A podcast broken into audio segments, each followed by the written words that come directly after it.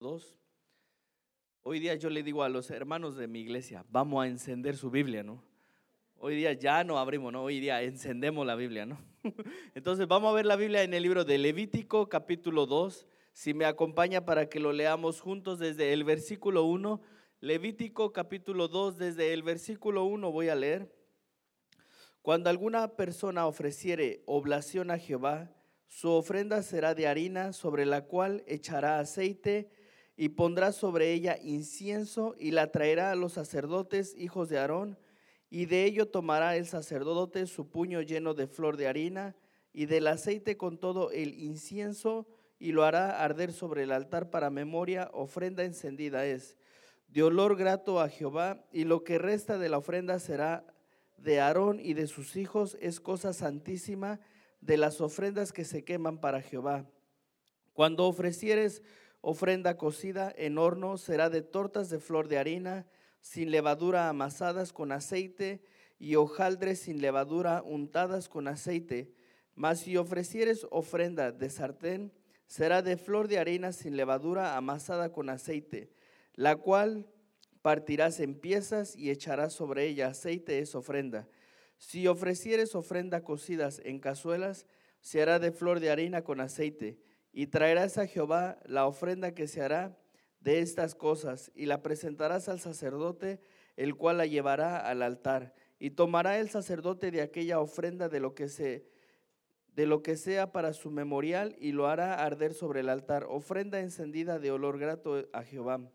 Y lo que resta de la ofrenda será de Aarón y de sus hijos, es cosa santísima de las ofrendas que se queman para Jehová Ninguna ofrenda que, se, que ofreciereis a Jehová será con levadura, porque de ninguna cosa leudada ni de ninguna miel se ha de quemar ofrenda para Jehová.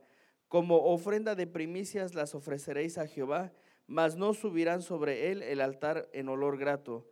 Y sazonarás con él, perdón, y sazonarás con sal toda la ofrenda que presentes, y no harás que falte jamás de tu ofrenda la sal del pacto de tu Dios, en toda la ofrenda tuya ofrecerás sal. Hasta el versículo 13 voy a leer. Puede sentarse si gusta. Y yo tenía, tengo un hermano en mi iglesia que me decía, pastor, cuando leo Levítico me da mucho sueño, dice. Parece receta de comida, dice, ¿no? Parece receta de ingredientes. Y también él me decía, pastor, cuando leo Levítico me da sueño porque parece carnicería. Cuando uno ve el Levítico parece carnicería, ¿no? Hay que cortar, hay que quemar, hay que poner aceite, hay que poner harina, ¿no? Pero la Biblia así a simple vista a veces no se entiende, ¿no? Pero la Biblia muestra el corazón de Dios, ¿no?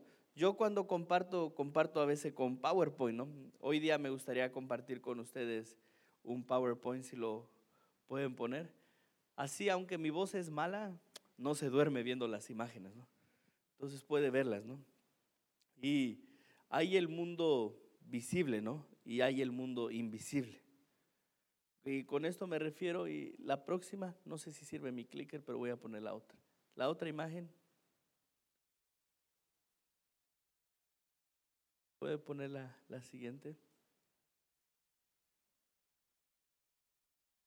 Bueno, hay el mundo nosotros podemos ver, ¿no? Así a simple vista. Pero también hay el mundo invisible, ¿no? ¿Cuál es aquel mundo invisible? Por ejemplo, el, mundo de las bacterias, ¿no? Nosotros no podemos ver ese mundo, ¿no? De las bacterias, nosotros no podemos ver lo que ah, nos muestra, ¿no? Nuestro simple vista. Entonces, hay el mundo visible y hay el mundo invisible, ¿no? Aquí como lo muestro en la imagen. Nosotros, yo un día vi un documental donde la cara del ser humano, nosotros no lo vemos, pero si usted lo ve con un microscopio, está lleno de qué? Como de gusanos, ¿no? Pero usted así a simple vista no puede verlo, ¿no? Por eso también la Biblia hay el mundo que se ve así a superficie, pero hay el mundo que es qué? Profundo en verdad, ¿no? Cuando recién yo llegué a la iglesia un día, un hermano me hizo una pregunta. ¿Usted sabe nadar? Yo le dije, claro, no, yo le dije, no, yo no sé nadar. ¿Conoce el mar? Claro, ¿quién no conoce el mar? Le dije pero no sabe nadar. No. Entonces él me dijo, usted no conoce el mar entonces. Le dije, no, yo conozco el mar. Dice, ¿usted conoce la superficie del mar? Pero ya que usted no sabe nadar, no conoce qué? La profundidad, ¿no? Una persona que sabe, por ejemplo, sumergirse 10 metros, ¿de qué habla? 10 metros que vio, ¿no? Alguien que sabe sumergir 20 metros habla de 20 metros, ¿no? Pero alguien como yo, los que no saben nadar cuando va a la playa, ¿qué hace? Solo está en la orilla acostado, ¿no? Solo está en la orilla acostado y solamente va un poquito a la arena que le moje los pies. Cuando llega una ola lo moja, así, ¿no? Y hasta donde puede entrar, hasta donde hay arena, camina. Pero cuando ya no hay arena, ya no camina más, ¿no? Un día yo casi me ahogo porque me agarró una ola, entonces ya no había arena, ¿no? Entonces yo dije, aquí ya voy a morir, ¿no? Pero llegó otra ola y me sacó, ¿no? Entonces, ¿qué es lo único que yo puedo hablar de la playa o del mar? Hay gente vendiendo, hay, hay sillas para que uno se siente y esté con la familia, ah, hay mucha gente, así hablo yo, ¿no? Pero alguien que sabe nadar como habla. Ay, no, es lindo el mar, ¿no? Hay peces, hay estrellas, hay todo eso, ¿no? Por eso yo creo la palabra de Dios es también así. La palabra de Dios sería como el mar. Cuando nosotros entramos un poco más a profundidad, ¿qué podemos hacer? Podemos ver el mundo que no conocíamos. Podemos ver un mundo que es totalmente diferente, ¿no? ¿Puede poner la, la siguiente? ¿Qué es lo que dice aquí en Primera de Corintios capítulo 10 dice, y estas cosas les acontecieron como ejemplos y están escritas para amonestarnos a nosotros, a quienes han alcanzado los fines de los siglos. ¿Qué significa? La Biblia desde Génesis hasta Apocalipsis. ¿A quién está hablando Dios? Al corazón del ser humano. ¿No es así? Hay lo que nosotros vemos. Yo le dije, el mundo visible y el mundo que es que invisible. Por ejemplo, una persona que dice, yo no tengo fe o Dios no está conmigo, no es que simplemente son palabras. En su corazón hay una raíz que le hace hablar de esa manera. ¿Está de acuerdo conmigo? ¿Cuál sería esa raíz? Puede ser tal vez un día oré y no vi la respuesta. Tal vez un día hice algo y no vi el respaldo de Dios. Entonces en nuestro corazón echa una raíz muy profunda que dice, Dios no está conmigo. Nosotros solamente alcanzamos a escuchar la palabra que dice, Dios no está conmigo, pero no alcanzamos a ver qué. ¿Qué es lo que el corazón guarda? Y nosotros como seres humanos tenemos ah, conversaciones muy superficiales. Cuando alguien nos pregunta, ¿cómo está? ¿Qué decimos? Bien. Aunque está mal, dice, como costumbre decimos, estamos bien, ¿no? Pero por dentro, ¿cómo está? Muy difícil, ¿no? Por dentro se siente muy mal. Por dentro no ve ya que la salida, ¿no? Porque estamos acostumbrados a vivir que muy superficial. Mire, voy a mostrarle la siguiente imagen. Ya cuando en la pared hay un hoyo, ¿es fácil de arreglar o difícil? Es fácil, porque se puede ver, ¿no es así? Cuando usted se hace un golpe, una herida, es fácil, ¿no? Y yo creo que el que usted esté aquí sentado, de verdad, usted debe de saber que estar aquí sentado es un milagro. Le voy a explicar por qué, así yo siento. Yo hablaba con el pastor hace un momento, recién mi esposa está embarazada, ¿no? Después de cinco años ella pudo embarazarse. Pasó muchísimo tiempo, ¿no? Era imposible que mi esposa embarazara de verdad. Mi esposa tiene una enfermedad, no sé en español cómo se diga, pero es el PCOS, que no le permite tener hijos. Y también mi esposa, disculpe que diga esto, su periodo es dos veces al año. Es muy difícil.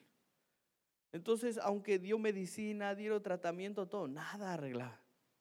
Por eso mi esposa y yo empezamos a orar a Dios, ¿no? Y justo este año ella embarazó, en el mes de julio. Y estoy muy agradecido, ¿no? Pero nunca había pensado en la vida hasta que mi esposa se embarazó. Ahí comencé a pensar un poco acerca de la vida. ¿Por qué?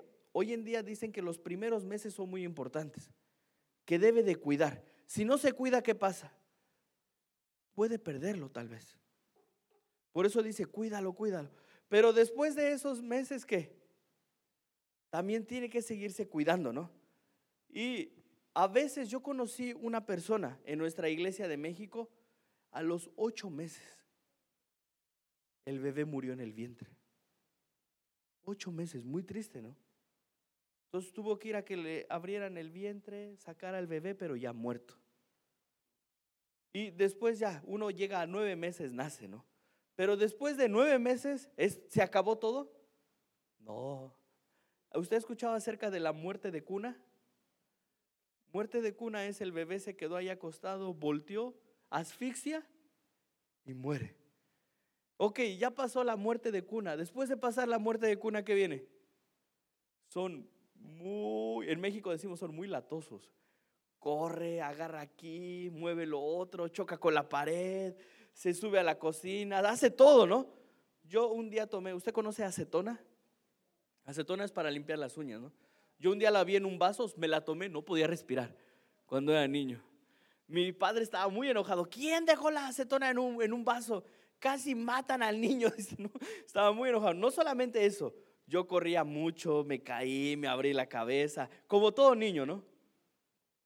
Ahora que pienso en todo eso, digo, el hecho de que estoy aquí, un milagro, ¿no es así? Pudo haber muerto usted también hace muchos años, ¿no? Pudo haber muerto de cuna, pudo haber muerto corriendo, pudo haber muerto en un accidente, muchas cosas. Por eso, primera vez me puse a pensar acerca de la vida. Y tenía mucho agradecimiento de estar aquí, ¿no? Hermano, usted quiere ver la obra de Dios, el hecho de que está aquí sentado es la obra de Dios no está aquí por casualidad, ¿no? Por eso, y esta imagen, ¿cuál es el problema?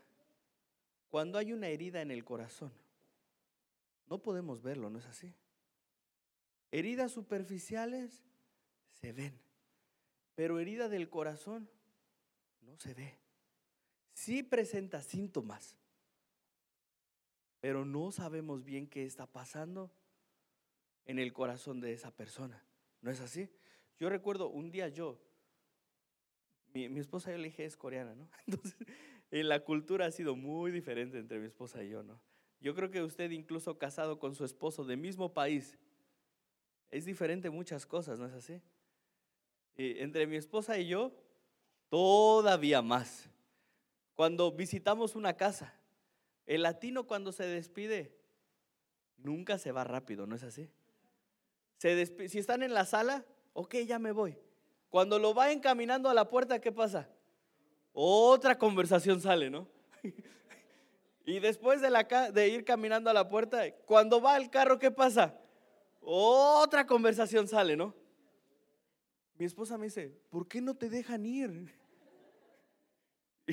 Pero a mí me encanta, es lo que ella no entiende, ¿por qué a él le encanta hablar así? Dice, ¿por qué no te deja ir? Si ya dijeron bye, ¿por qué no se acaba?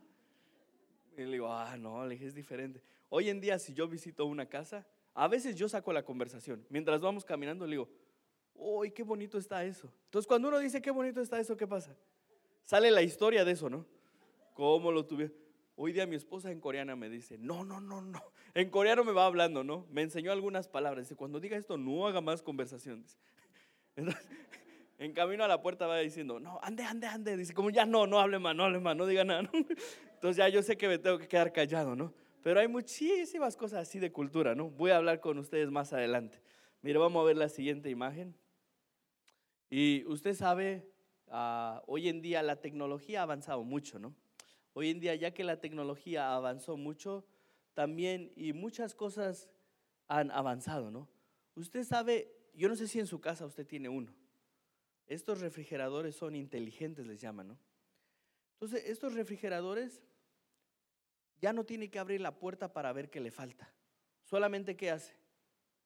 Toca la pantalla y puede ver si tiene leche, huevo, todo, ¿no?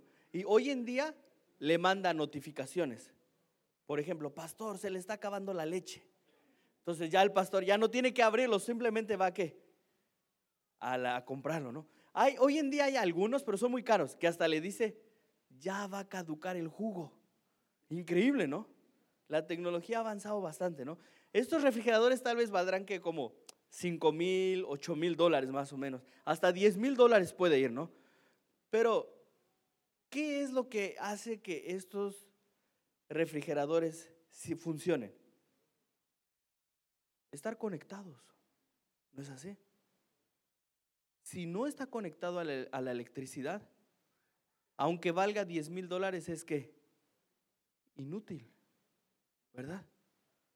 Aunque valga 20 mil dólares. Usted sabe, un refrigerador, cuando usted lo desconecta, ¿qué pasa? Huele mal, ¿no es así? Mire, voy a mostrarle el siguiente. Huele mal el refrigerador, ¿no? Cuando no está conectado, huele muy mal, ¿no? Hermanos, si nosotros tenemos corazón cerrado hacia Dios, hacia la iglesia, por dentro, ¿cómo estamos? Olemos mal. ¿No así? No estoy hablando de la boca, ¿ok? Estoy hablando del mundo del corazón. Huele mal, ¿no? Por eso voy a mostrarle la siguiente imagen, mire. ¿Usted ha visto alguna vez agua estancada? En el agua estancada, ¿qué tipo de vida hay? Hay solamente qué? Mosquitos ahí, ¿no? Los mosquitos ahí volando, hay moscas, hay larvas, hay gusanos. En agua estancada no puede haber vida. En el agua estancada, ¿qué hay? Lo peor, ¿no es así? Pero cuando el agua está limpia, ¿qué significa? El siguiente. El agua limpia significa es un agua que fluye. Cuando el agua se mantiene fluyendo, ¿qué pasa? Hay vida. Pero mientras no fluye, hay muerte. Hermano, vamos a decir que usted va al baño de su casa, pero nunca jala la palanca del excusado, solamente hace del baño. ¿Qué va a pasar? ¿Va a oler bien o va a oler mal? No es así, ¿no? Nosotros también, si no abrimos nuestro corazón, ¿qué pasa? Huele mal. ¿No es así? Aunque por fuera se ve bien, por dentro ¿cómo está? Está apestoso, ¿no? Huele muy, muy mal, ¿no? Por eso, ¿qué es lo más importante? La conexión del corazón. Muy, muy importante, ¿no? Y hoy en día mucha gente dice, ¿no? Hay una señora que conozco, un día me dijo, pastor, quiero divorciar de mi esposo. Le digo, ¿por qué? Ya no me dice cosas bonitas. Pero el Señor que me trae el agua a la casa, me habla tan bonito. Por eso creo que tengo que cambiar de marido. Creo me equivoqué. Yo solo le hice una pregunta. ¿Su esposo no le hablaba lindo antes? Sí, dice. Que pues con el del agua va a pasar lo mismo. Ahora le habla lindo. Pero en 10 años va a pasar lo mismo, ¿no es así? Y a veces nosotros, nuestra mente nos engaña. ¿Cómo nos engaña nuestra mente? Yo creo que Walt Disney engañó a mucha gente, haciéndonos mostrar que las princesas y los príncipes, ¿no?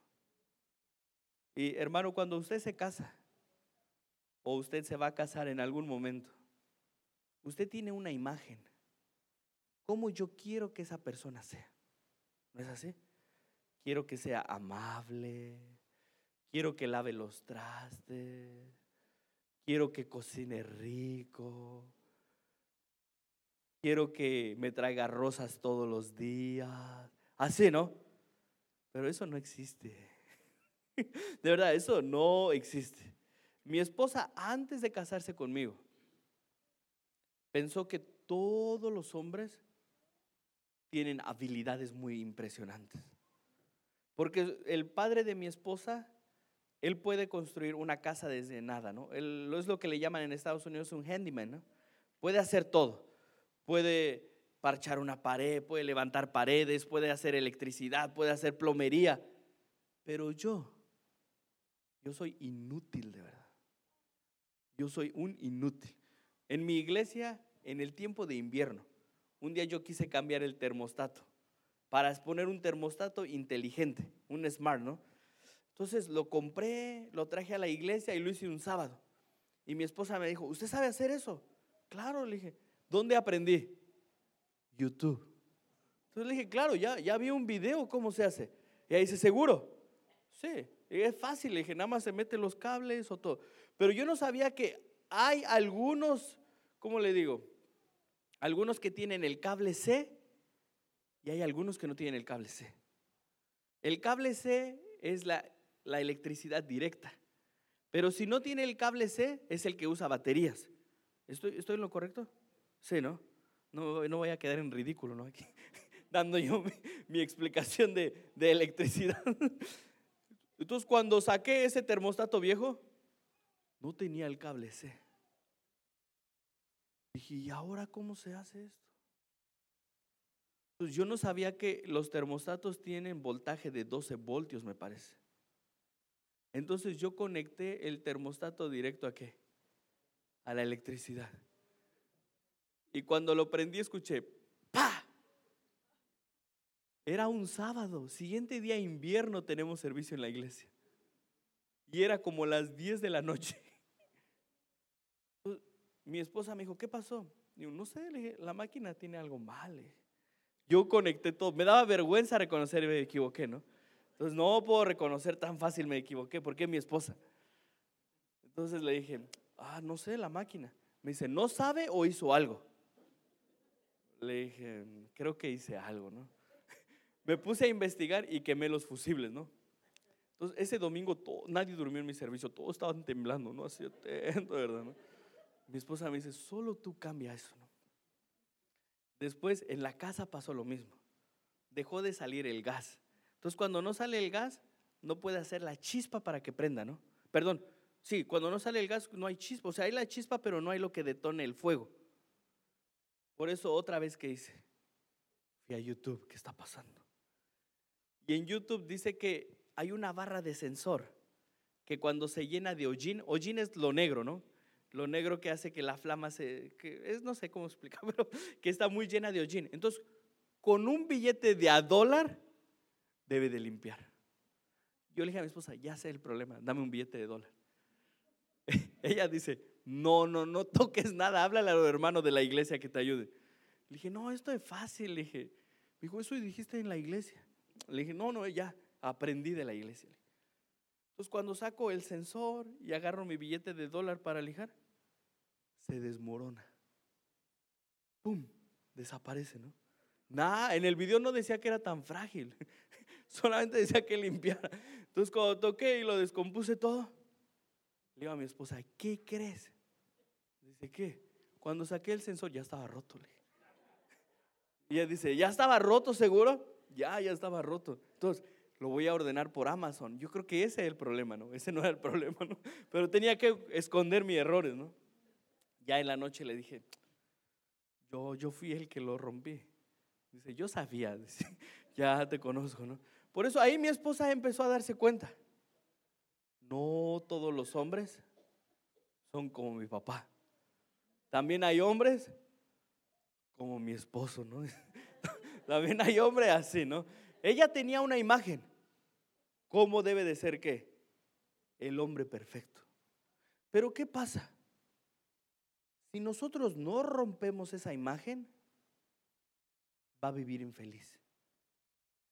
Va a vivir pensando toda la vida que se equivocó escogiendo a su pareja.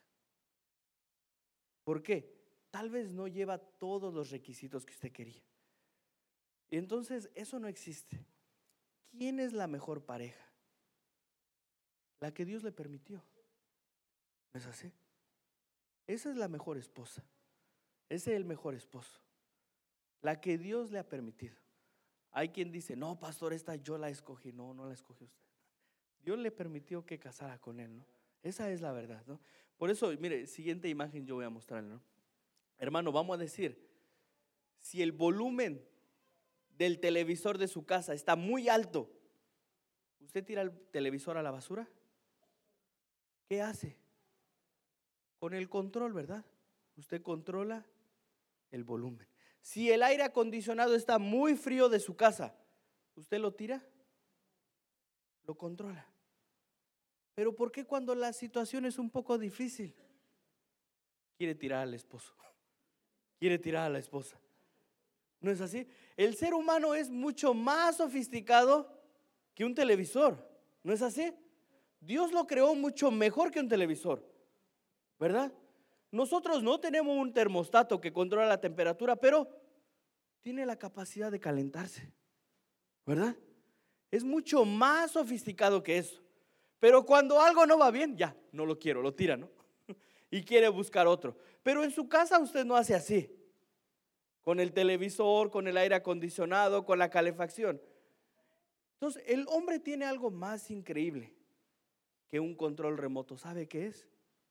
El corazón. Pero ya que desconocemos el mundo del corazón, vivimos una vida quejándonos, infelices, así vivimos, ¿no? Por eso hoy día yo quiero hablar con, con ustedes, este punto del corazón, ¿está bien? Hasta ahorita me va entendiendo. Tal vez ahorita usted piensa, ¿qué tiene que ver Levítico con todo lo que está hablando? ¿Qué tiene que ver Levítico con el refrigerador? ¿Qué tiene que ver Levítico con, con sus peleas con su esposa? Tiene mucho que ver, ¿ok? Entonces yo voy a explicarle, ¿no? Vamos a ver siguiente imagen. El pueblo de Israel. ¿Cuánto tiempo anduvo el pueblo de Israel por el desierto? 40 años. Lo increíble que dice es, mire, vamos a leer aquí Deuteronomio 29, dice, y yo os he traído 40 años en el desierto, vuestros vestidos no se han envejecido sobre vosotros, ni vuestro calzado se ha envejecido sobre vuestros pies. Entonces, por 40 años ellos tenían mejor calzado del mundo. ¿No es así? Nunca su calzado se rompió, nunca se hizo viejo. Hoy día, ¿cuánto vale los tenis? Bueno, el calzado, bueno, 200 dólares, ¿no? 250. ¿Y cuánto le dura? Un año o dos años, ¿no? Pueblo de Israel, mucho mejor, ¿no? Pero, ¿ustedes no creen que entre el pueblo de Israel había uno que tenía su ropa más sucia que otro? Yo creo que sí. Porque vivían ¿dónde? En el desierto.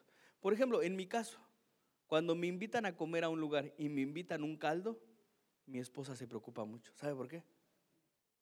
Siempre mancho las camisas. Pero ¿quién las lava? Ella, ¿no?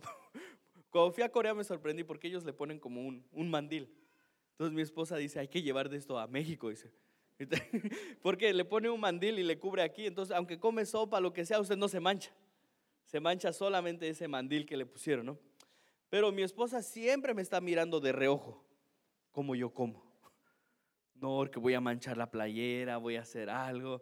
Y a veces es antes de predicar en un lugar. Me dice, mira, ya estás todo sucio. ¿Cómo te vas a parar a predicar en frente de la gente con tu corbata sucia, con tu camisa sucia? Entonces siempre me está viendo así, ¿no? ¿Por qué le digo esto? Entre el pueblo de Israel, yo creo que ellos también, al comparar su ropa con otros que decía, ay, mira, la ropa de este hermano está más sucia que la mía. El qué cochino es, ¿no? Yo por lo menos trato de limpiarla. Cuando pasamos por, por un río, ahí trato de limpiarla, ¿no? Cuando Moisés saca agua de la roca, ahí trato de lavarla, ¿no?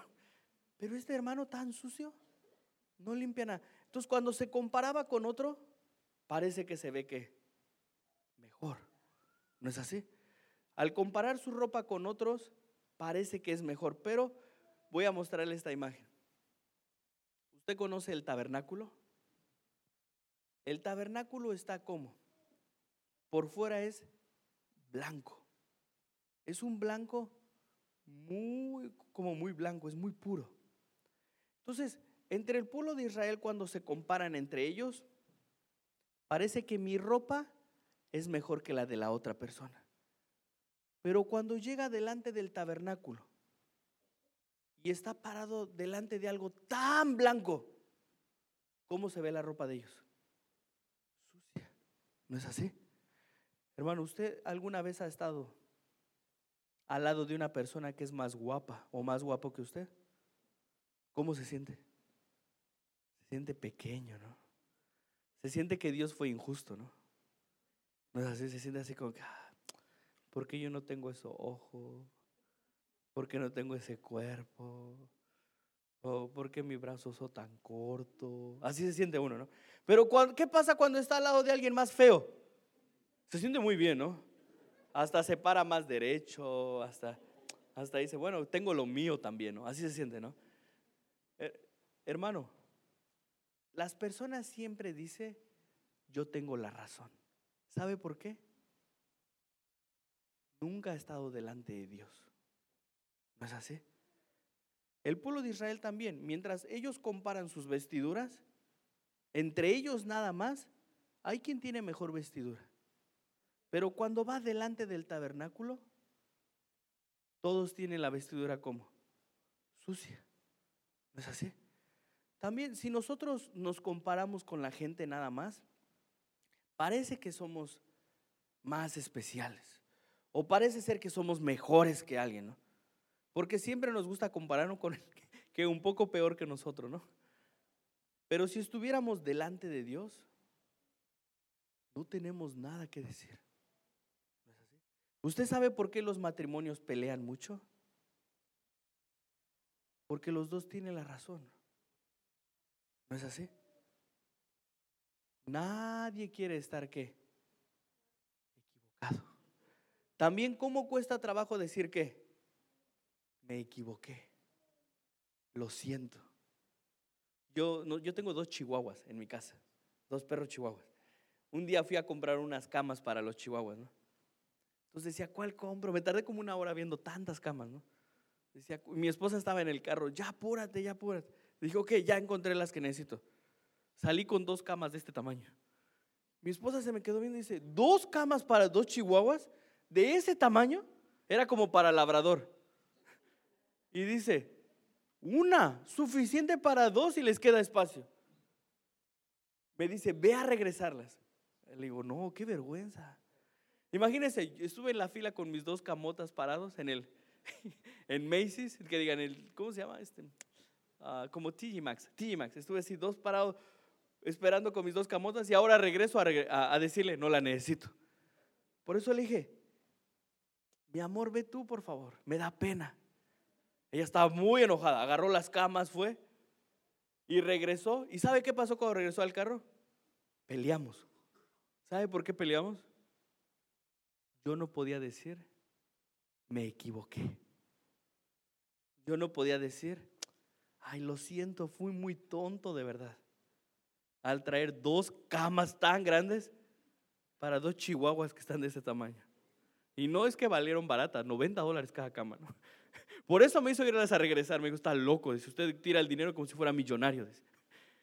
Entonces, yo en el carro no pude decirle, lo siento me equivoqué. Tanto trabajo le cuesta a uno decir que lo siento, discúlpame. Por eso en el carro ya llegó y dijo, hey, mira lo que tengo que hacer, tengo que ir allá, tengo que traer, perdemos tiempo. Entonces yo le dije a ella, tú nunca me apoyas, nada más me equivoqué una vez y empieza a decir eso, entonces comenzamos a pelear. En mi corazón me sentía muy mal, ¿por qué? No puedo reconocer que me equivoqué. Las personas no fácilmente reconocen, estoy mal. Siempre quiere que tener la razón, siempre así, ¿no? Mire, vamos a ver el siguiente, ¿no? ¿Por qué tenemos la razón? Voy a explicarle esto. Por ejemplo, hermanos, cuando usted compra un celular, ¿usted revisa el manual? Ustedes leen el manual así como que, hoy, ¿cómo debo de usar el iPhone 15? ¿Usted hace así? ¿Qué es lo que hace?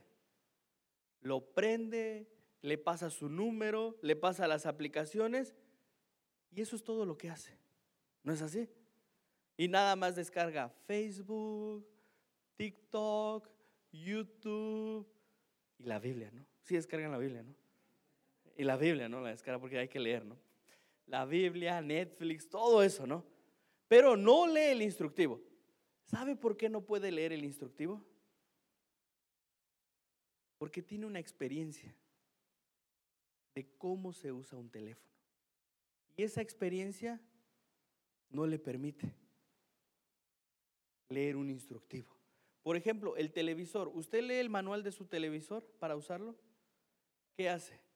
Solo lo conecta, ¿no? Y entre más grande mejor. Más grande mejor, lo conecta y ya, solo lo prende, ¿no? Botón rojo. Eso es todo lo que hacemos. ¿Por qué no podemos leer un instructivo? Porque aprendimos hace mucho tiempo cómo usar un televisor. ¿Usted sabe cuál es el libro más vendido en el mundo? La Biblia. Pero ¿sabe que la Biblia también es el menos leído a nivel mundial? ¿Usted sabe eso? Sí es el más vendido, pero también al mismo tiempo es el menos leído. ¿Sabe por qué la gente no lo lee? Porque en su mente también tiene una idea de quién es Dios. ¿Quién es Dios? ¿Cómo es Dios? Yo pienso esto de Dios. Pero una cosa debe saber, hermanos. El Dios de mi mente y el Dios de la Biblia son totalmente diferentes. ¿No es así? Pero la gente hoy día no lee la Biblia. ¿Por qué no lee? Por aquella experiencia que tiene. No le permite que ver lo que Dios dice, ¿no? Mire, vamos a ver al siguiente. ¿Qué dice? En Génesis 1 la palabra Dios dijo se repite ocho veces. Dios dijo, Dios dijo. La palabra de Dios, hermano, no es simplemente historia. La palabra de Dios tiene, tiene poder de verdad. ¿Cómo creó Dios todas las cosas en Génesis? Por su palabra. Por eso ocho veces sale que, y Dios dijo, y Dios dijo, y Dios dijo, ocho veces aparece. Porque por medio de la palabra todas las cosas fueron creadas. Mire, voy a leer algo que es un poco largo. Esto yo lo voy a leer, usted escuche. Levítico capítulo 15 que habla, dice, cuando la mujer tuviere flujo de sangre y su flujo fuere en su cuerpo, siete días estará apartada y cualquiera que la tocare será inmunda hasta la noche. Todo aquello sobre lo que ella se acostare mientras estuviere separado será inmundo. También todo aquello sobre lo que se sentare será inmundo. Aquí de qué está hablando? La inmundicia de la mujer, ¿no? No es que Dios es machista, voy a explicar esto, ¿ok? No es que Dios es machista y habla de la mujer así. Aquí está hablando, disculpe que hable de esto, ¿no? Está hablando cuando la mujer tiene su periodo. Está hablando que va a ser inmunda. Pero, ¿qué es el, el periodo? Yo no sabía mucho, ¿no? Voy a leerlo, dice. Dice, es el sangrado normal que ocurre como parte del ciclo mensual de la mujer. Todos los meses su cuerpo se prepara para un posible embarazo. ¿Qué significa? El cuerpo se limpia. ¿Por qué se limpia? Porque no pudo recibir la semilla de quién? Del marido. Entonces, cuando la semilla del marido y el óvulo no se encuentra, ¿qué pasa? Se tiene que limpiar un mes más. ¿No es así? ¿Estoy correcto o estoy equivocado? Estoy correcto, ¿no? Pero ¿por qué Dios nos está hablando de esto? ¿Qué semilla es la que nosotros no estamos recibiendo? La palabra de Dios. ¿No es así? Si nosotros no recibimos la palabra de Dios en nuestro corazón, estamos viviendo un periodo de qué? De inmundicia. Eso es lo que Dios quiere hablar. Cuando estaba hablando de la mujer. ¿Qué significa? La mujer ya que no pudo recibir la semilla del marido, se limpia. Es, por eso Dios dice es inmunda. ¿Qué se refiere a eso? Si nosotros no recibimos la palabra de Dios, entonces si no recibimos la palabra de Dios, ¿qué estamos recibiendo? Nuestros pensamientos nada más. El Dios de mis pensamientos. ¿No es así? Entonces, si no recibimos la palabra de Dios, vivimos qué? en inmundicia. ¿Verdad? Porque Dios cómo quiere trabajar por medio de nuestra vida? Por la palabra, no por otra cosa. Mire, vamos a ver siguiente. Hoy yo leí con ustedes la ofrenda de harina, ¿verdad? La ofrenda de harina así se ve antes de convertirse en harina. Pero la harina, para poder mezclarse con aceite, ¿qué tiene que pasar? tiene que ser molida. ¿No es así? Si no es molido y se convierte en harina, nunca puede mezclar con qué? Con aceite. ¿El aceite qué representa, hermano? Espíritu Santo, ¿no es así? Ya, hermano, una persona quiere mezclar con Dios. Una persona quiere unir su corazón con Dios. ¿Qué tiene que ser? harina. Voy a explicarle esto, ¿no? yo le dije, yo casé con mi esposa, ¿no? Cuando casé con mi esposa, por supuesto, la cultura es diferente, como le dije, ¿no? Hay una palabra que mi esposa no entendía, ahorita. Un día me dijo, mi amor, saque la basura. Le dije, sí, voy a sacar. Ella, mi esposa. Ahí estamos en, ah, este año en Univisión. Yo trabajo mucho con Univisión y Telemundo. Esta vez en Univisión a mí me ah, postularon como el ángel de la Navidad. ¿Por qué razón? Por los eventos que hacemos por la comunidad. Y uno de ellos es la cantata navideña. Yo no sé si ustedes han escuchado de la cantata navideña que hacemos cada año. Y yo fui postulado entre cinco personas más. Mi esposa y yo ganamos primer lugar. Ganamos primer lugar en Univisión. Y ellos ellos nos han, nos han dado reconocimiento, premio, estamos en la tele, ¿no? Pero aquí cuando voy a Univisión me corren, aquí no me conocen. aquí traté de ir y me dijo, no sabemos quién es usted. Pero ella es mi esposa, ¿no? Y me decía, mi amor, tire la basura. Yo le decía, ahorita. Entonces mi esposa se va, hace sus cosas, llega más noche y me dice, la basura sigue allí. ¿No la vas a tirar? Oh, sí, ahorita. Entonces volvió a ir y regresó y dijo, hey, la basura sigue allí. ¿No la vas a tirar? Sí, ahorita. Ella de repente me dijo, ¿qué significa ahorita? Le dije, creo que para el mexicano no existe tiempo en el ahorita. El ahorita puede ser que mañana. El ahorita puede ser que dos días, la semana entera puede ser ahorita, ¿no? Por eso mi esposa dijo, no, ahora mismo saque, ¿no? Yo para evitar problemas, ¿qué hice? Fui y la saqué, ¿no? Otra vez ella me pregunta que saque la basura, pero no le dije ahorita, sino le dije luego. Pero ¿qué diferencia hay entre luego y ahorita? No hay mucha, de verdad. Son, parecen sinónimos. No hay mucho, ¿no? Entonces ella me decía, mi amor, la basura sigue ahí. Ok, luego la tiro. Rápido me preguntó, ¿qué significa luego? Le dije, parecido ahorita. Ella dice, no, dice, ahora saque. Y un día fuimos a un evento. En Atlanta tenemos un coro de niños, muy lindo, son como 40 niños. Un día lo vamos a traer a Dallas para que ustedes lo vean. Y fuimos al concierto. Yo tuve que manejar, me fui antes y mi esposa se quedó en el concierto. Y yo le dije, mi amor, los niños se fueron luego, luego. Ella me dice, no. Le digo, entonces, se fueron rápido. Le digo, por eso, luego, luego. Dice ella, no, rápido. Y le digo, luego, luego. ella dice, ¿qué significa luego, luego? Le digo, rápido. Le dice, qué raro, dice. Ella pensó que un luego, luego, ¿cuánto es? Mucho tiempo, ¿no? Dos luego, luego sería más tiempo todavía, ¿no? Pero ella me dice, ¿cómo un luego?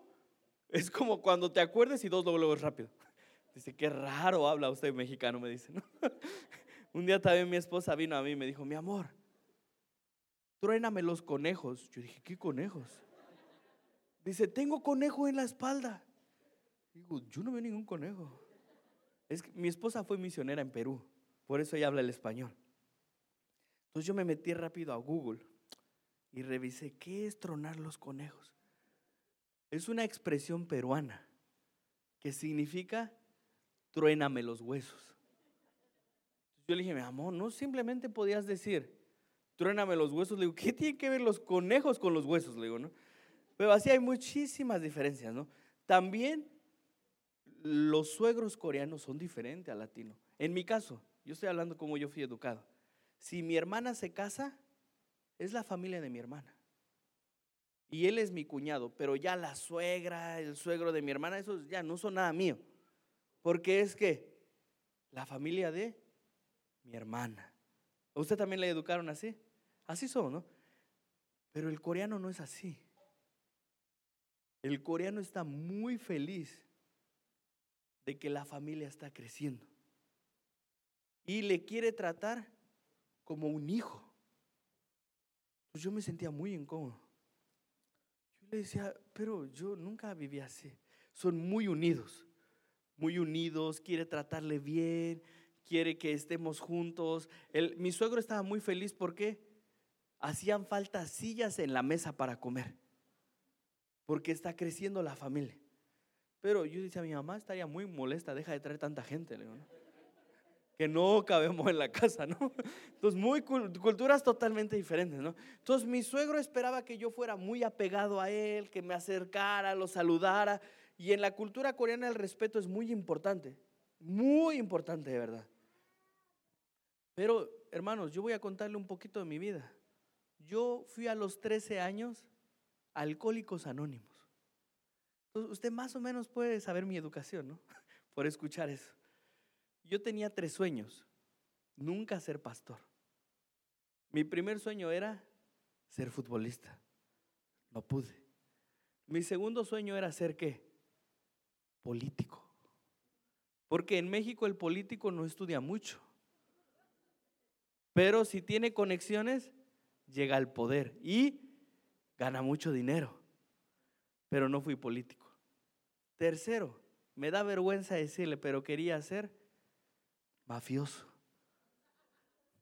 Porque tampoco tiene que hacer nada. Y gana mucho. Así lo muestra en la tele, ¿no? No sé cómo será en la vida real, ¿no? Y yo tenía un conocido que un día me, me llevó, él trabajaba en la mafia, me llevó a recoger dinero me dice, mejor dedícate a estudiar.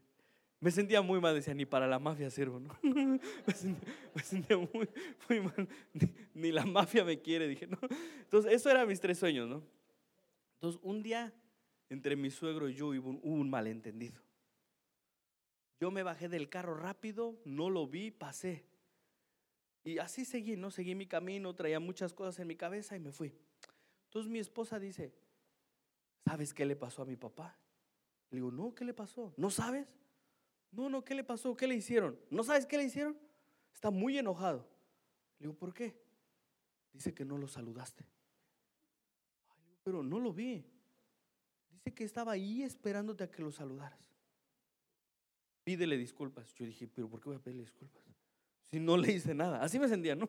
Me sentía muy injusto. ¿Por qué voy a pedirle perdón si no le hice nada? Mi esposa me decía, por favor, es mi papá dile que te disculpe. Le dije, espérame, voy a preguntarle a alguien más para saber cómo manejar la situación. ¿no? Y después les digo mi secreto, ¿no? Me enseñaron todo y ese día se calmó la situación. Pero siguió habiendo mucho choque entre mis suegros y yo. Ellos querían que yo le dijera suegro y suegra en coreano. Hasta hoy en día no sé cómo se dice. Pero después me lo hicieron más fácil me dijeron, dime Omoni y Aboji. Omoni y Aboji creo que es papá y mamá. Muy sencillo. Pero tampoco quería decir eso. ¿Sabe por qué, hermano? Creo que soy muy orgulloso. Por eso no podía decir. Yo decía, ¿por qué yo debo de cambiar mi cultura? Si yo soy mexicano, no soy coreano. Quiero que ellos también me entiendan. Pero era mucha presión, ¿no? Mi esposa todos los días llegaba y me decía, debes de saludar a mi papá, debes de saludar. Un día tenía tanta presión que salió algo de mi boca que no debía haber salido. Le dije, yo no sé por qué me casé con una coreana. Mejor hubiera casado latina, no tendría tanto problema. Mi esposa ese día se quedó callada. De ahí, ¿qué pasó? Cerró su corazón. ¿Por qué cerró su corazón? Llegó una herida al corazón de ella, ¿no es así? Uno no la ve, pero llegó una herida al corazón de ella, ¿no? Entonces ya mi esposa se quedó callada, no me dijo nada, pero seguía habiendo mucho choque. Hasta que un día Dios me hizo acordarme de algo.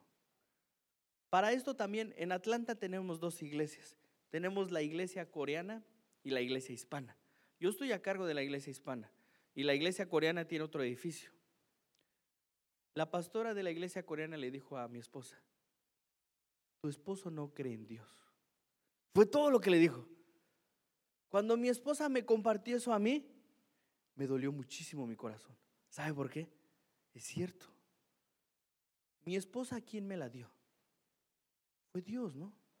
Entonces, si yo menosprecio a mi esposa, ¿a quién menosprecio? A Dios.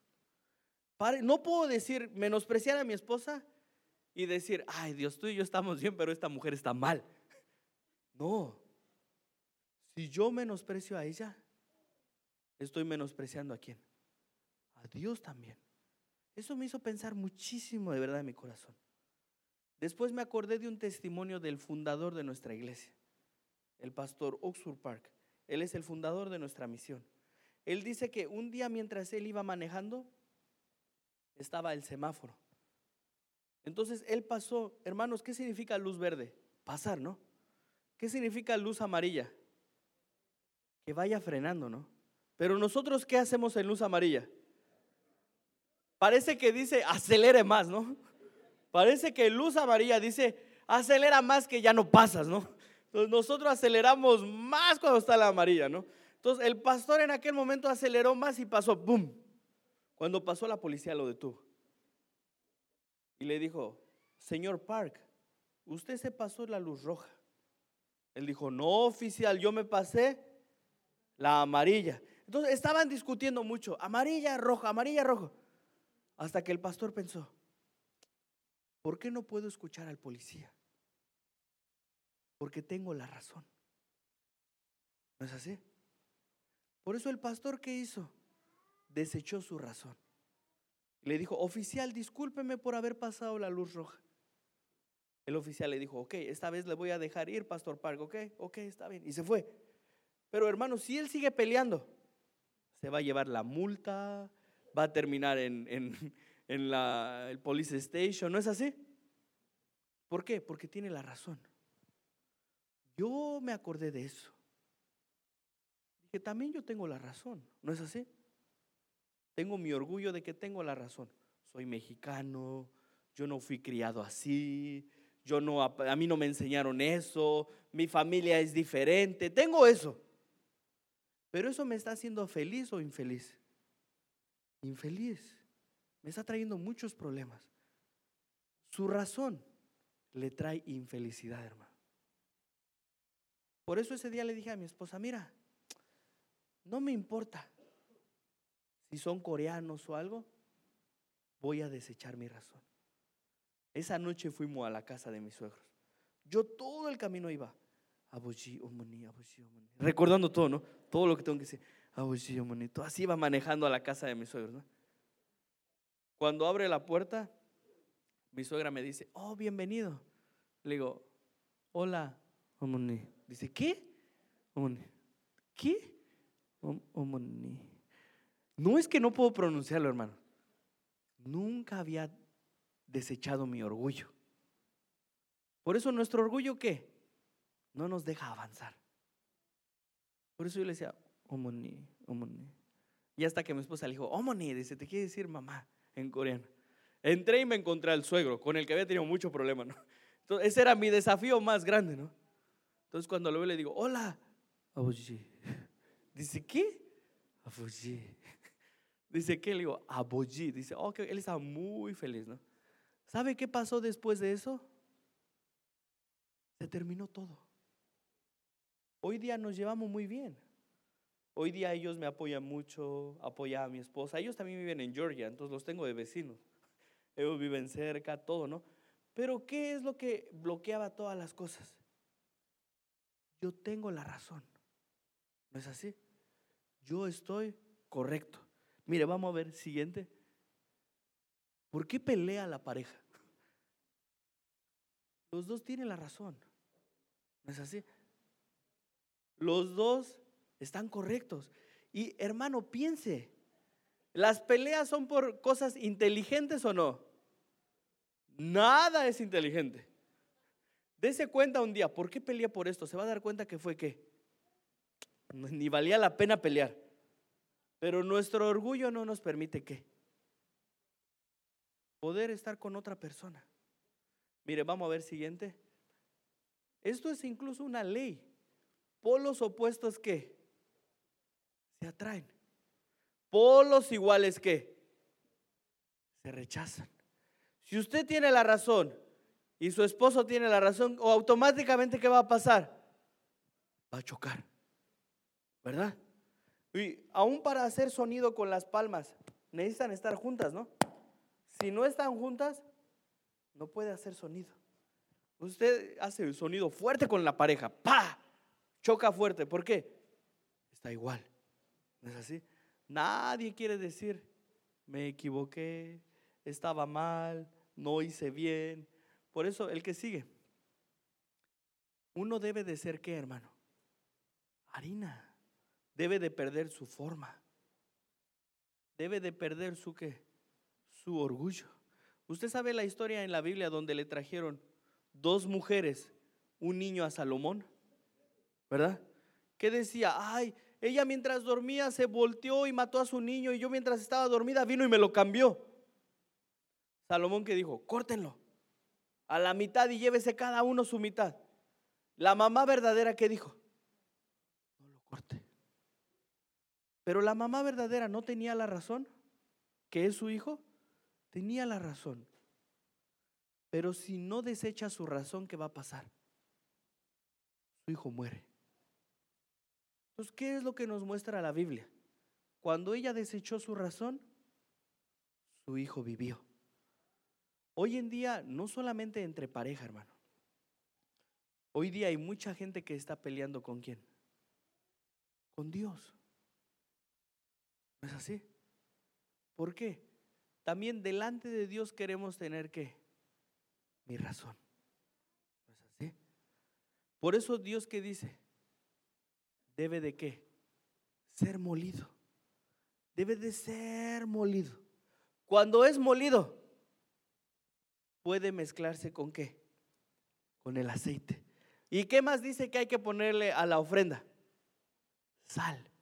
Dice que no le ponga levadura. Porque la levadura, ¿qué hace? Le pone tantito, ¡pum! Esponja, ¿no? ¿Sabe qué representa la levadura en la Biblia? Yo añadir mi razón. Dios no quiere usted añada su razón, sino ponga sal. ¿Sabe qué significa la sal? La promesa de Dios. ¿No es así? No quiere que usted viva con su razón. Quiere que viva con la promesa de Dios en su vida.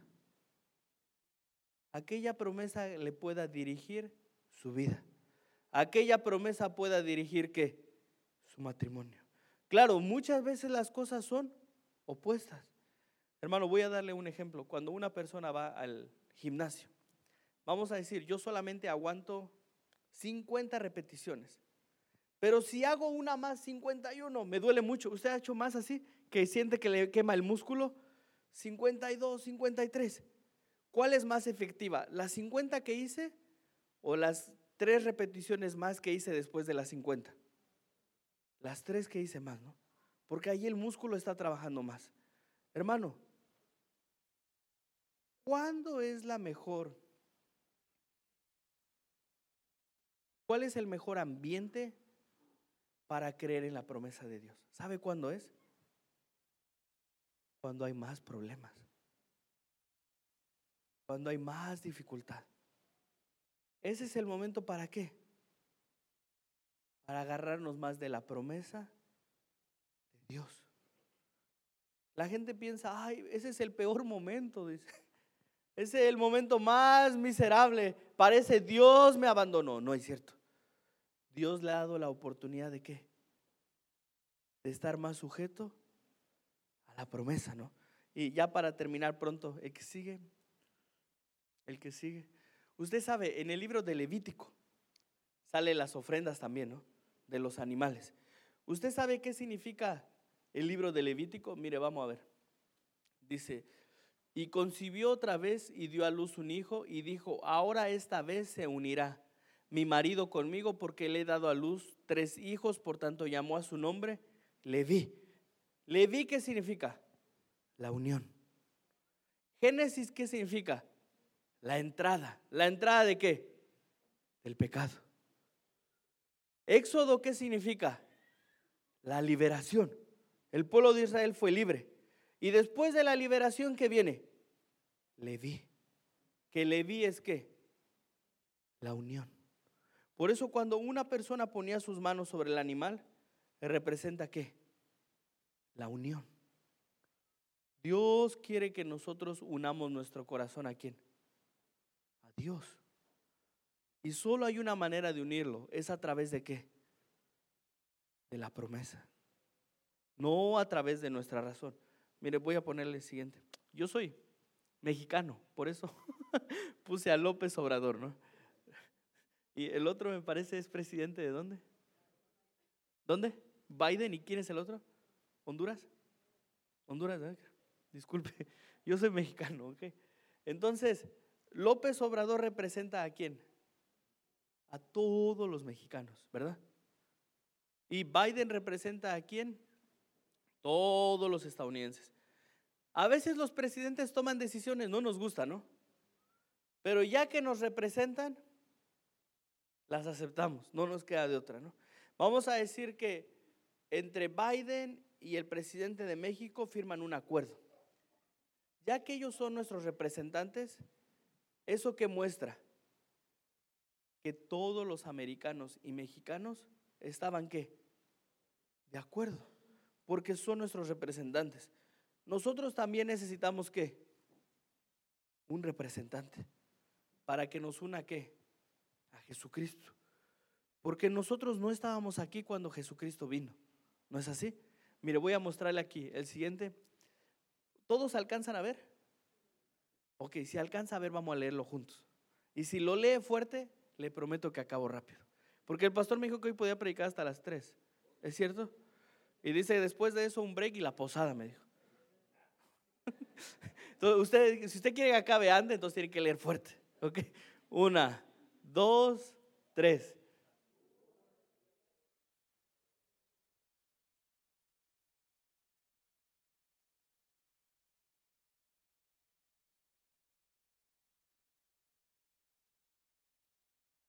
Entonces, entre Zacarías y Elizabeth tuvieron un hijo, ¿no es así? ¿Quién es ese hijo? Juan, ¿verdad? Significa que Juan viene de la descendencia de qué? De Aarón. Juan es el último qué? Sacerdote.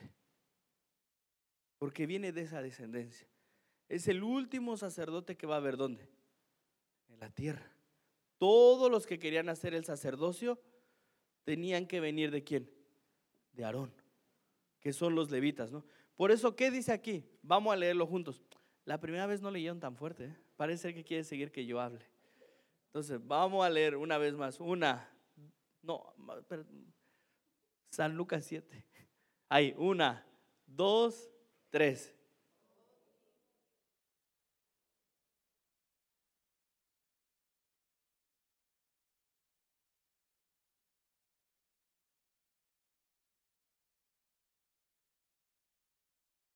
¿Quién es el mayor entre los nacidos de mujer? Juan. ¿Quiénes han nacido de mujer? Aquí, alce su mano. ¿Nadie? ¿Algunos nacieron de hombre? Pues es que no alzaron la mano, entonces yo no, me confunde. Todo nació de mujer, ¿no? No te da pena, no pasa nada. No lo va a regañar, solamente nacieron de qué? De mujer. Pero entre los nacidos de mujer, ¿quién es mayor? Juan. ¿No es así? Porque Jesucristo, ¿quién es? El Cordero. Él es la ofrenda. Y Juan es el representante. Para unirnos a quién? Al Cordero. ¿Dónde nos unió al Cordero? ¿Usted sabe dónde? Yo voy a mostrarle. Siguiente. Aquí nos unió al Cordero. ¿Dónde pasó esto? En el río Jordán. Exacto. Juan el Bautista estaba bautizando a muchos, ¿no? Y Jesús vino a él y le dijo, bautízame. ¿Él qué dijo? No. Hermanos, ¿ustedes bautizan al pastor o el pastor a ustedes? El pastor a ustedes, ¿no? Por eso Juan sabe, ¿cómo yo voy a bautizar a él? Si Él es el Hijo de Dios, Él es el que ahí va a venir. Él es el que va a bautizar no solo en agua, sino en fuego. Pero Él que le dice, deja ahora. Porque así conviene que cumplamos qué? toda justicia. Ahí Juan entendió, este es el Cordero. Por eso, ¿qué hizo? Puso sus manos sobre él, ¿no? Como antes se ponía en las ofrendas, puso sus manos sobre él. Y en San Juan capítulo 1, 29 que dice, el siguiente día vio Juan a Jesús que venía a él. ¿El siguiente día qué? Después de ser bautizado. Y dijo, he aquí el Cordero de Dios que quita el pecado del mundo. Todo el pecado del mundo fue pasado a quién? Al Cordero. ¿No es así? Hermano, nosotros no habíamos nacido todavía. Por eso no podíamos poner nuestro pecado en Jesús. Necesitábamos qué? Un representante que pudiera poner qué? Todo el pecado del mundo. Para todas las generaciones. Por eso el libro de Levítico significa qué? La unión. ¿Qué es lo que nos quería mostrar? La unión entre Dios y el ser humano. Por eso nosotros, mire, vamos a ver Romanos 5. Ahí, ¿podemos leerlo juntos? Ya casi acabo, ¿ok? Le prometo. ¿Ya tiene hambre? Yo por ahí ya escuché alguna tripa chillando, disculpe. Entonces vamos a leer una, dos, tres.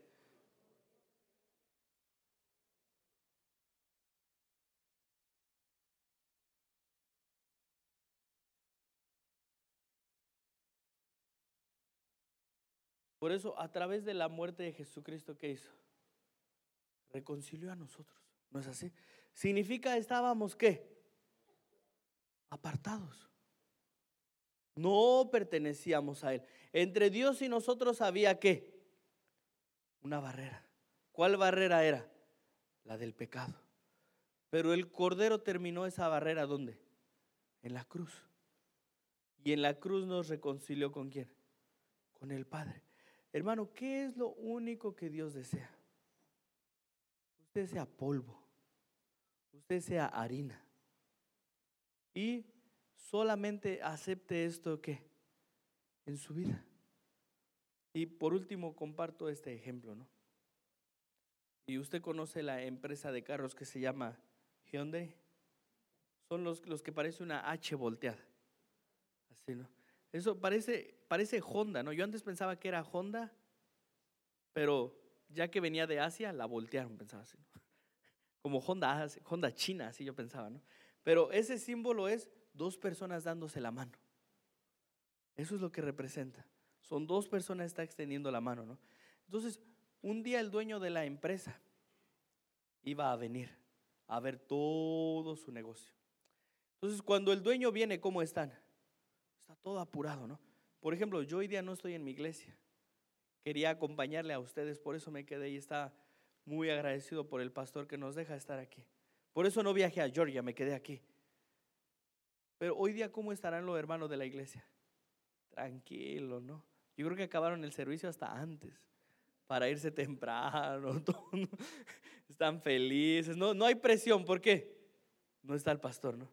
Pero ya cuando yo llego, yo ya está más serio, ya saluda, trae traje, todo, ¿no? Entonces, el dueño de la, de la empresa iba a venir. Entonces, cuando el dueño viene, todos están como arreglando, limpiando, moviendo las cosas, preparando lo que le van a mostrar al dueño. Por eso había uno que estaba limpiando los pisos. Cuando el dueño de la empresa entró, vio al que limpiaba los pisos. Y le dijo, gerente Park, dijo, yo no soy gerente. Yo soy el que limpia pisos. Él dijo, gerente Park. Yo no soy gerente. Yo limpio pisos. ¿Sabe qué le contestó el dueño? El dueño de esta empresa soy yo. Si digo que eres gerente, eres gerente. Y ese día esa persona pasó a ser qué? Gerente. Increíble, ¿no? ¿Quién es el dueño de este universo? Si Dios dice algo, nosotros simplemente ¿qué debemos de hacer? Aceptarlo en nuestro corazón. Dios, usted dice que fui limpio en la cruz, soy limpio. Dios, usted dice que está conmigo, está conmigo. Dios, usted dice que me acompaña, me acompaña. Por eso Dios qué quiere que sea? Harina. Harina puede mezclar fácil con aceite. Y puede sazonar con qué? Con sal, con la promesa. También su matrimonio debe ser qué? Harina. Practique. Con su hijo debe ser harina. ¿Me entiende? Sea harina con su esposo. No sea una persona que es trigo, así, fuerte, erguido, no, sino harina. ¿Me entiende, hermano? Entonces, para que usted pueda vivir una vida no poniendo su razón, sino una vida feliz con su esposo, con Dios y en la iglesia, ¿no? Como decía el pastor, este año también vamos a tener y un taller que es de, nosotros le llamamos Mind Education, que esto muestra el mundo del corazón. El mundo del corazón es muy importante, como yo les decía ahorita, ¿no? Es un taller que vamos a tener de lunes a viernes, del día 25 al 29, que va a ser en el Hotel Hyatt Regency de Dallas, que está dentro del aeropuerto DFW. Ahí vamos a tener este taller, ¿no? Yo hablaba con el pastor hace un momento. Hermano, aprender el taller, muy importante. ¿Sabe por qué? Y usted sabe que la carne es fuerte, ¿no? Usted sabe eso. La carne es contra qué? Contra el espíritu. Pero hay un secreto. Yo voy a enseñárselo hoy. Hay un secreto. El cuerpo sigue a qué? Al corazón. El cuerpo sigue al corazón de verdad. Por eso, ¿qué es lo que debe de cambiar de las personas? No simplemente su apariencia. El corazón debe de cambiar. El hijo pródigo cuando estaba en el chiquero con los cerdos, su cuerpo está allí, pero su corazón ¿dónde está? En la casa del Padre. Por eso él está con los cerdos, pero ¿qué está pensando? En la casa de mi Padre, ¿cuántos jornaleros hay? Y tienen abundancia de pan y yo aquí perezco de hambre. Así decía, ¿no? Por eso él, su corazón, usted sabe hermano, el corazón no tiene límites. Con su corazón usted puede viajar a cualquier parte del mundo. A veces su corazón está en México, a veces su corazón está en Europa, a veces está en muchos lados. A veces su corazón hasta se ganó la lotería. Está imaginado todo lo que va a comprar. Así es el corazón. Por eso cuando el corazón estaba en la casa del Padre, el cuerpo que hizo se movió a la casa del Padre. ¿No es así? Porque primeramente el corazón viajó allá después el cuerpo le acompañó. Por eso, ¿dónde debe de estar la fe de los cristianos primero? En el corazón. Claro, es en Jesucristo, pero esa palabra de fe debe de estar ¿dónde? En el corazón. Y eventualmente el cuerpo también va a qué? acompañar. Si usted todos los días dice, no me gusta ir a la iglesia, no me gusta llegar temprano, el cuerpo va a llegar qué? Tarde. Porque es lo que hay en su corazón. ¿Me entiende?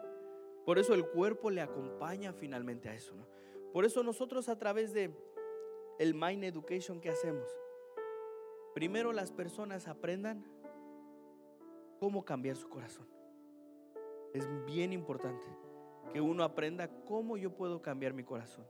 Porque cuando usted aprende cómo cambiar su corazón, puede enseñarle a otros cómo cambiar su corazón también.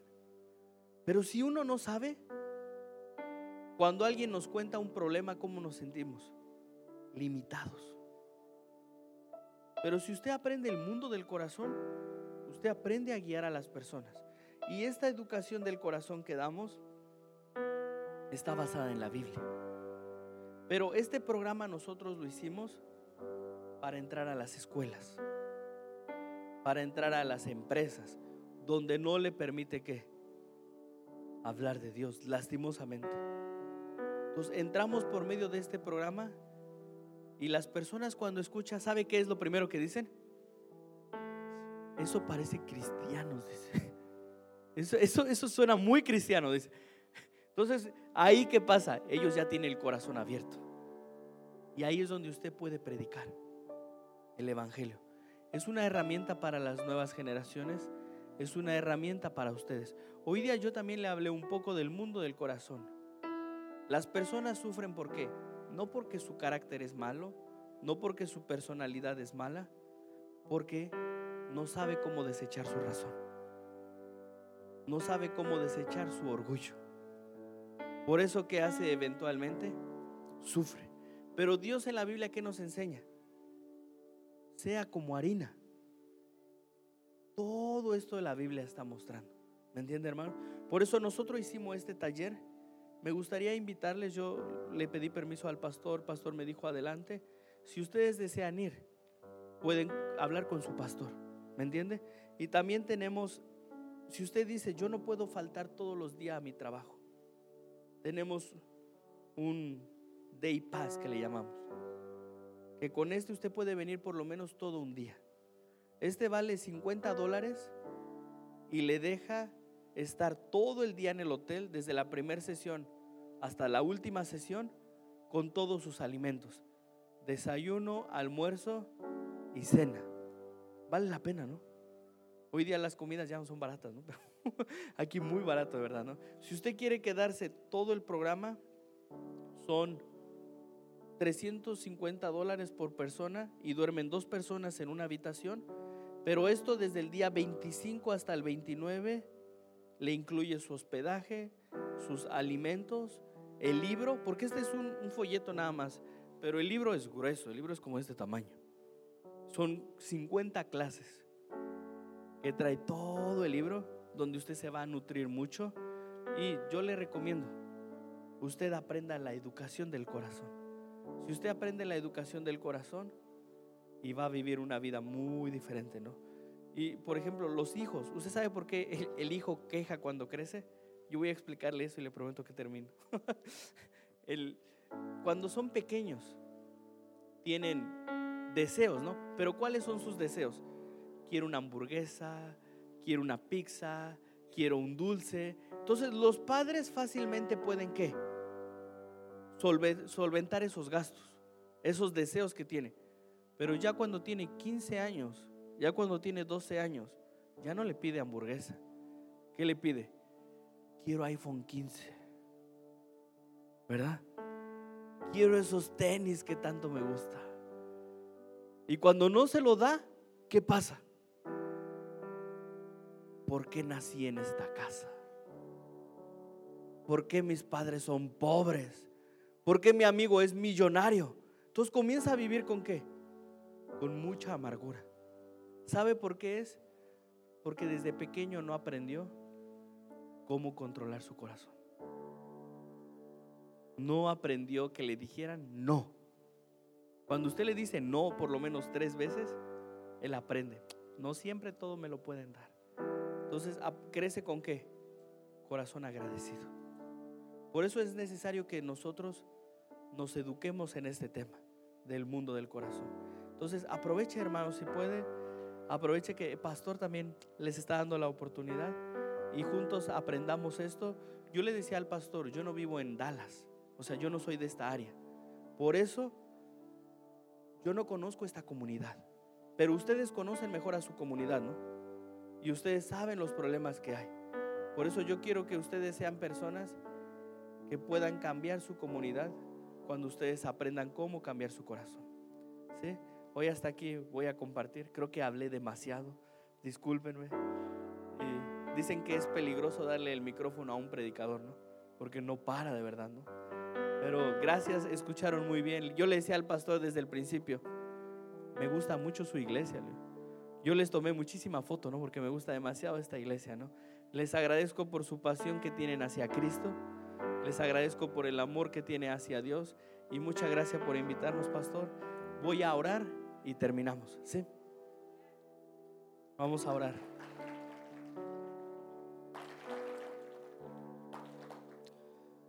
Y Dios Padre, le damos gracias, Señor, por esta congregación, Señor, que usted ha levantado aquí en Texas, Señor. Señor, le pedimos por la vida del pastor, Señor. Señor, dele fuerza, dele valentía, Señor, para que Él siga anunciando el Evangelio, Señor. Para que muchas comunidades cambien a través de esta iglesia, Señor. Señor, y muchas familias también vengan, Señor.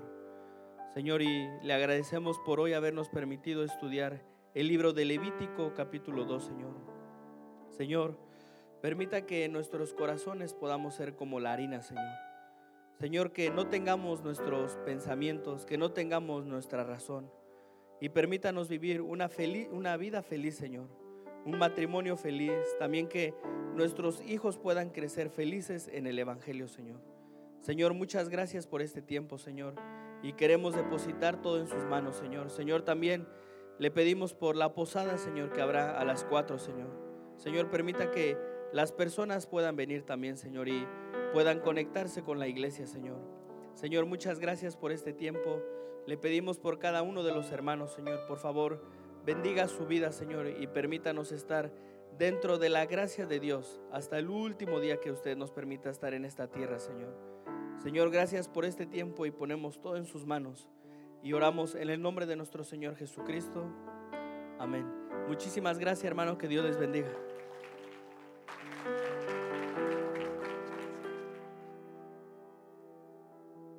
¿Cuántos recibieron, iglesia?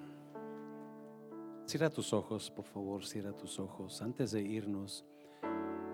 Así como estás.